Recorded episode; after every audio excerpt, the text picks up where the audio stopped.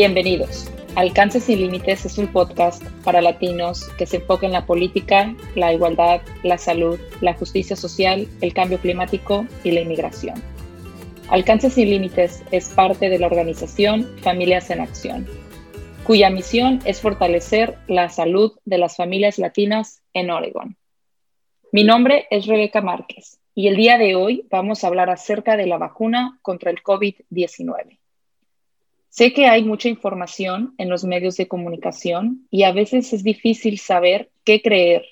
A veces escuchamos historias de nuestros países de origen acerca de la pandemia, de la vacuna, de algo que le sucedió a un conocido, y esto hace que aún sea más difícil saber qué es verdad y qué es un mito.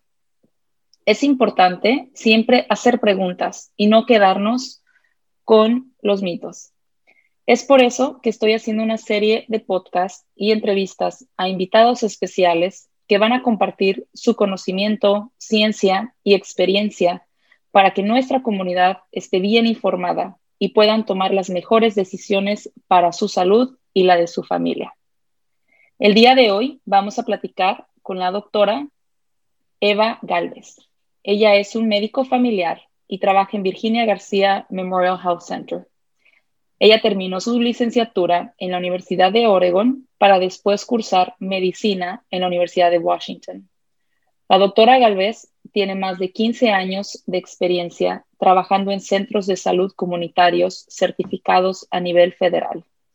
Como doctora bilingüe y bicultural e hija de inmigrantes mexicanos que trabajan en el campo, cuenta con una amplia visión de los problemas de salud que más afectan a nuestra comunidad. Un tema que le apasiona es la disparidad entre la salud de las comunidades latinas y otros sectores del país. Ella examina las causas para encontrar la manera de hacer una sociedad más equitativa a nivel salud. En la actualidad, ella es presidenta de la Junta para la Red de Médicos Sirviendo a Migrantes, una organización federal sin fines de lucro que promueve la justicia en cuestiones de salud para migrantes y otras poblaciones vulnerables. En el 2020 fue nombrada graduada de honor en el Colegio de Ciencias de Oregon State University debido a su liderazgo durante la pandemia del COVID-19. Bienvenida, doctora. Es un honor tenerla aquí el día de hoy. ¿Cómo está? Muy bien y muchas gracias, Rebeca. El honor es mío. Espero que estés bien y que todos que nos están escuchando estén bien también. Claro que sí. Vamos a comenzar entrando de lleno al tema de las vacunas. ¿Me puede explicar con sus propias palabras cuáles son las ventajas de la vacuna contra el COVID-19? ¿Qué es lo que sabemos el día de hoy? Gracias, Rebeca. Bueno, en primer lugar, quiero empezar ah, diciendo de que esta pandemia que hemos tenido nos ha cambiado la vida a todos y yo creo que todos estamos listos para regresar a la normalidad. Y esta vacuna realmente es una herramienta que tenemos para empezar a regresar a nuestras vidas normales. Tiene muchas ventajas. En primer lugar, nos protege contra la enfermedad de COVID-19. Pero también cuando nos vacunamos podemos proteger a los que nos rodean, a nuestros seres queridos y a nuestras familias. Pero Rebeca, no solamente es importante porque previene COVID-19, sino que también tiene otras ventajas. Cuando nos vacunamos a nosotros, el número de contagios en la comunidad baja y cuando empiezan a bajar, eso quiere decir que los niños pueden regresar a la escuela, la economía puede abrir, podemos empezar a ir a nuestros trabajos y sabemos que todo esto nos trae una, una paz mental de saber que podemos trabajar, de que podemos mantener a nuestras familias. Y también bien importante, eh, durante esta pandemia hemos tenido que mantenernos distanciados, ah, no hemos podido convivir, convivir con nuestras familias como antes. Esto ha creado mucha depresión, ansiedad, estrés y cuando nos empezamos a vacunar, esto quiere decir que ya podemos empezar a juntarnos otra vez con nuestra familia y tener esos convivios. Y esto para nosotros va a ser un impacto muy bueno en cuanto a la salud mental. Por supuesto que sí, es un, buenísimo punto, la cuestión de la salud mental y cómo está impactando ahorita esto nuestra, nuestra comunidad que está, eh, pues, pues que estamos experimentando esta pandemia, como usted mencionó. y bueno, sabemos que ahorita se, escucha que hay al menos dos vacunas, ¿verdad? Se habla mucho de la vacuna de Moderna y la Pfizer, y me parece que hay otra que se está desarrollando. ¿Hay alguna diferencia entre estas dos vacunas? Claro que sí. La, Moderna y la Pfizer son las dos vacunas que en el momento son autorizadas para usar. También uh, Rebeca mencionó la Johnson Johnson y esa vacuna también está a punto de ser autorizada para uso en la comunidad. Pero ahorita si una persona se va a vacunar, van a recibir o la Moderna o la Pfizer. Ah, las dos requieren dos vacunas. Ah, la de Pfizer es una vacuna y en cuatro semanas se ponen el refuerzo, o sea, la segunda vacuna.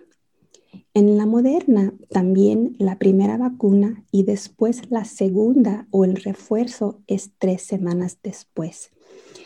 Ah, las dos usan una tecnología que se basa en el ARN mensajero y las dos necesitan ser refrigeradas. Así que en ese aspecto son muy similares.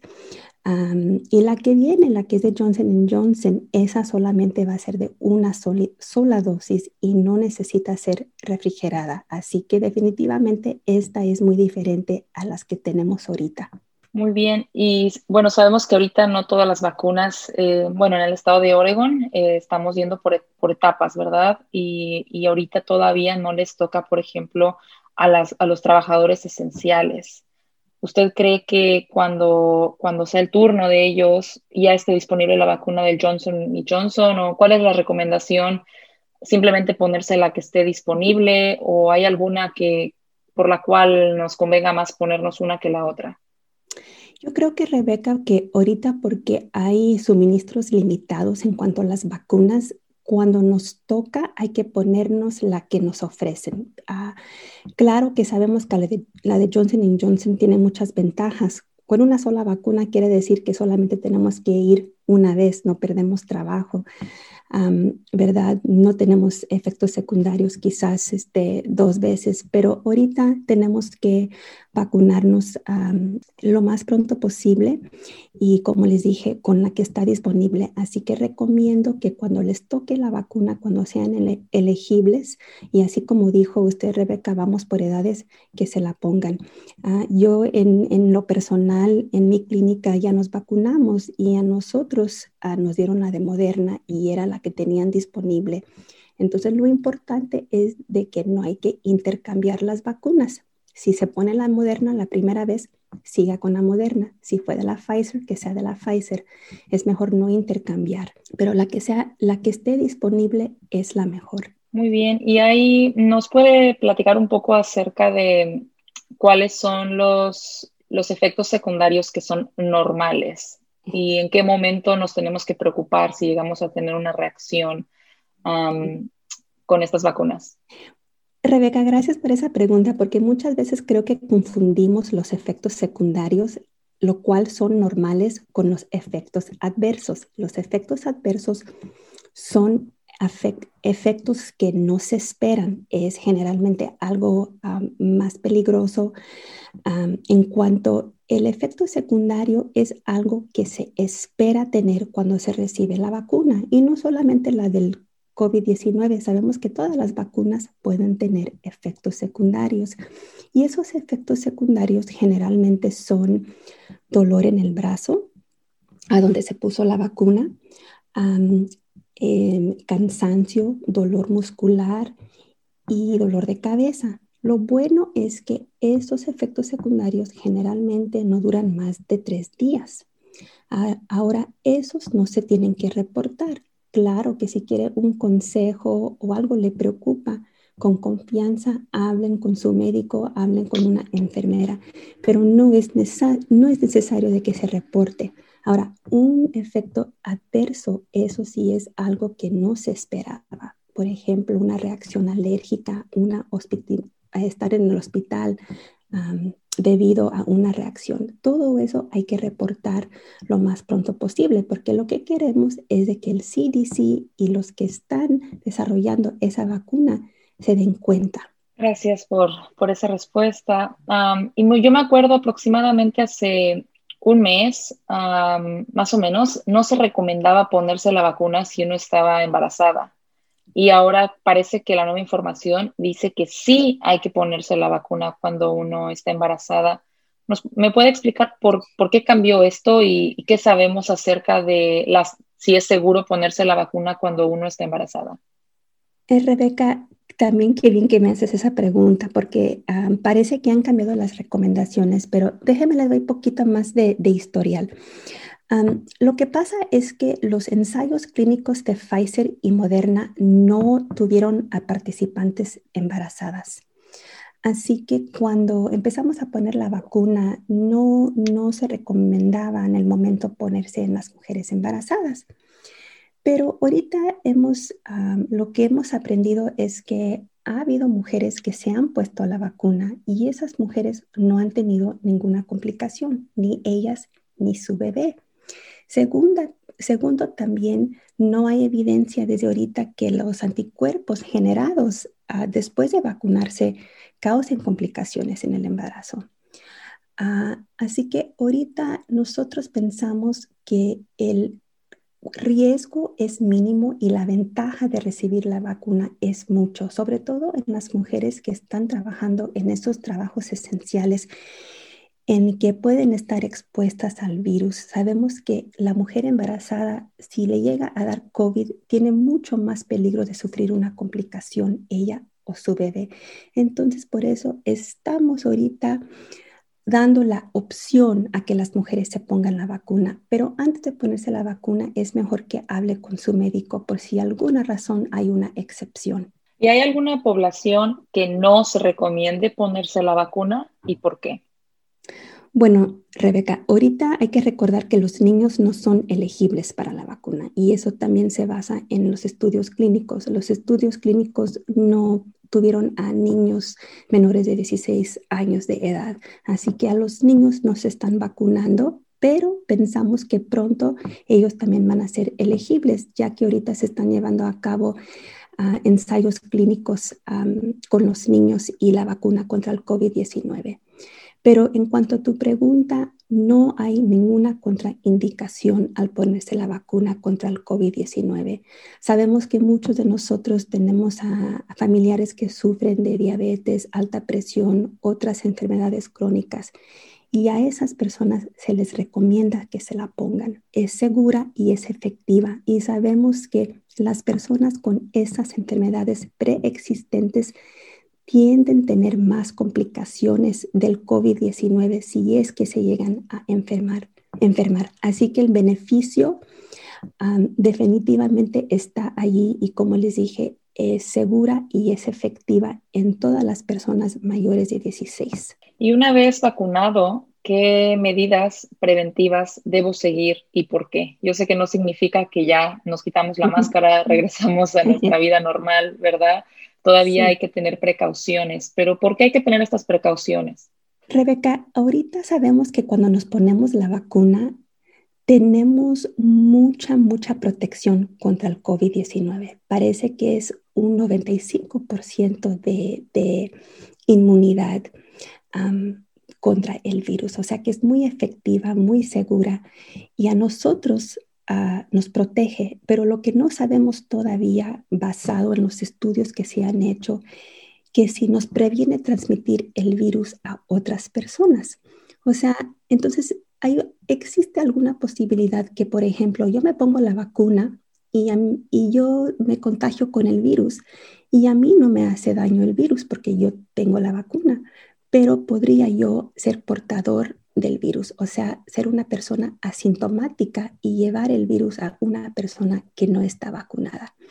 Déjeme le digo que ahorita hay muchos estudios investigando esto y pensamos que probablemente estos estudios van a mostrar que sí es efectiva en cuanto, en cuanto a prevención de la transmisión del virus, pero hasta que no tengamos esos datos, es más seguro que nos sigamos protegiendo. Eso quiere decir, aunque estemos vacunados, hay que usar mascarilla cuando salimos al público, hay que lavarnos las manos frecuentemente, hay que mantener este, distanciamiento social. Todo eso es muy importante. También en final, yo, le, yo lo que le digo a mis pacientes es que hay que recordar que nada es 100%, ¿verdad? Ninguna vacuna es 100% efectiva. Entonces hay que seguir protegiéndonos hasta que la mayoría de gente estén vacunados. Muy bien. Y también sabemos que esto de vacunarme o, no vacunarme debe de ser una decisión personal.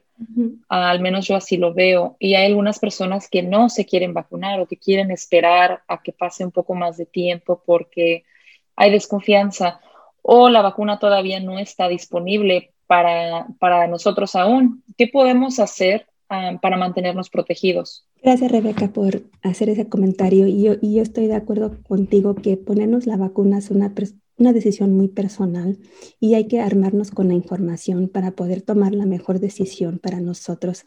Pero si, si no nos ponemos la vacuna o si aún no somos elegibles, nosotros todavía podemos protegernos. La mejor manera de protegernos son con las medidas que les acabo de, dar, a usar mascarilla, no estar en convivios grandes, hay que lavarnos las manos, hay que siempre mantener esa distancia de seis pies cuando estamos fuera de la casa. Pero también nosotros, aunque no nos vacunemos, nosotros podemos ayudar a nuestros seres queridos que se quieren vacunar a vacunar. Por ejemplo, el abuelo o la abuela que se quiere vacunar y no puede llegar a la clínica porque no tiene su coche o la tía que no puede entrar al sitio de internet para apuntarse para la vacuna. Nosotros les podemos ayudar, los, podemos apoyar o simplemente darles información, darles este, este, este podcast, información que sabemos que es precisa y correcta. Nosotros tenemos mucho que podemos hacer para ser parte de, esta solución para frenar la pandemia. Por supuesto que sí. Eh, creo que es importante esto que, que, acaba usted de mencionar y con las, las, personas que se han vacunado ahorita, que han podido hacerlo aquí en Oregon, ha habido muchas barreras, ¿no? Entonces creo que también nuestro trabajo es, si nosotros hablamos inglés y español, ayudarlos, porque desafortunadamente em, ahorita lo que yo, yo, lo que yo he notado de las vacunas es que todo está en inglés y, es, y no está muy, muy accesible, no es muy fácil para, para nuestra comunidad eh, hacer las citas por internet, este, llenar los formularios, ir al lugar de la cita, a llenar más formularios. Em, e, es un poco complicado, entonces definitivamente me gustaría terminar este podcast con, con, este mensaje, ¿no? De que hay que tratar de apoyar a otras personas, en especial a nuestros adultos mayores que ahorita son elegibles para la vacuna. Doctora Eva, muchísimas gracias por todo su trabajo y atención médica a la comunidad latina. Sé que aún falta mucho trabajo por hacer. Necesitamos que esta vacuna esté disponible para todos, en especial los trabajadores esenciales como los trabajadores del campo, ¿verdad? Que hacen llegar la comida a nuestras casas todos los días y tenemos que trabajar juntos en abogar para que esté disponible en sitios donde nuestra comunidad se sienta cómoda, que haya servicios en español o en nuestro idioma de origen. Entonces, todavía queda mucho trabajo que hacer, pero muchísimas gracias, doctora, por su información el día de hoy. Yo espero que esto nos sirva para estar listos y mantenernos informados. Rebeca, muchas gracias y el placer fue mío y gracias a ustedes para, ah, por llevar esta información a la comunidad y yo en especial quiero darles las gracias a, a mi comunidad, ustedes los latinos que están trabajando cada día para que tengamos comida y, y estos servicios que son tan importantes. Así que somos un equipo y les agradezco a ustedes y espero que todos estén bien. Ah, cuídense mucho. Gracias, Rebeca. Muchísimas gracias por acompañarnos el día de hoy y nos escuchamos en nuestro siguiente podcast.